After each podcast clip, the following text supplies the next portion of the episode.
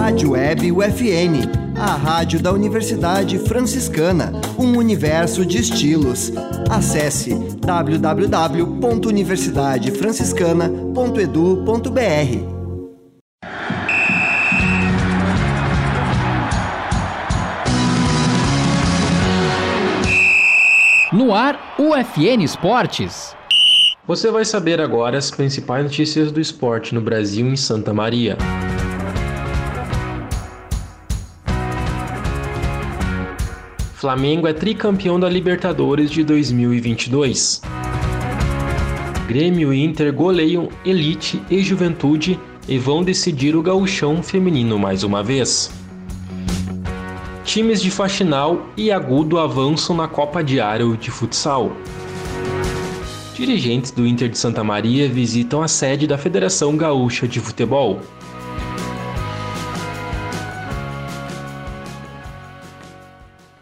Este é o programa UFN Esportes. Produção e apresentação do acadêmico de jornalismo Matheus Andrade. O Flamengo é tricampeão da Copa Libertadores da América de 2022. No sábado, dia 29, em Guayaquil, no Equador, o time carioca venceu o Atlético Paranaense por 1 a 0. O jogo era equilibrado até a expulsão de Pedro Henrique no fim do primeiro tempo. Aos 49 minutos da primeira etapa, Gabriel Barbosa marcou o único gol da partida, em ótima jogada de Everton Ribeiro, que tabelou com Rodinei. Com um a menos, o Furacão se jogou para a frente no meio da segunda etapa e só ameaçou em finalizações de longas distâncias, duas vezes com o uruguaio Terans. O Flamengo se junta a São Paulo, Santos, Grêmio e Palmeiras, as cinco equipes brasileiras tricampeões da Libertadores. O Gauchão Feminino de 2022 vai ser decidido em dois clássicos grenais. No sábado, dia 30, o Grêmio e o Inter confirmaram favoritismo no jogo de volta das semifinais, e com vitórias contra Elite e Juventude. Após vencer o confronto de ida por 8 a 0, as gurias gremistas aplicaram uma nova goleada na equipe de Santo Ângelo, desta vez por 12 a 0.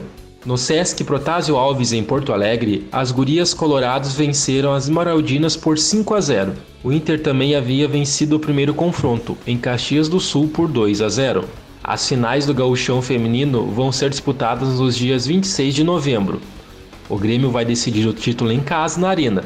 A partida de ida vai ser no Beira-Rio, na quarta-feira às 10h30 da manhã.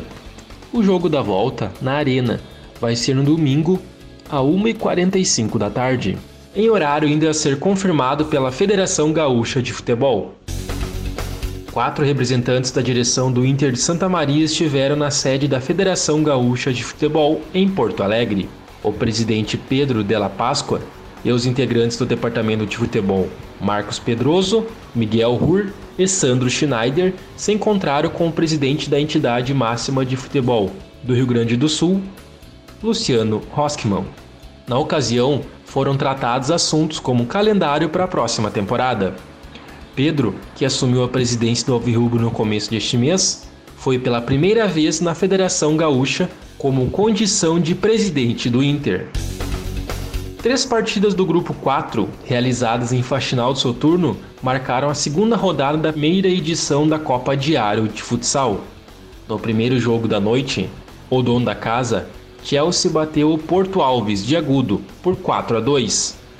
O segundo duelo, o Porto Alves permaneceu em quadra e venceu o Real Polinense de São João do Polesine por 5 a 2. Na terceira partida, o Chelsea venceu o Real Polinese por 3 a 1. Com os resultados, o Chelsea avançou direto para as quartas de final, com seis pontos conquistados. O Porto Alves, com três, se classificou para uma espécie de repescagem, que confronta os segundos colocados nos triangulares. Já o time de São João no Polesine perdeu as duas e está eliminado.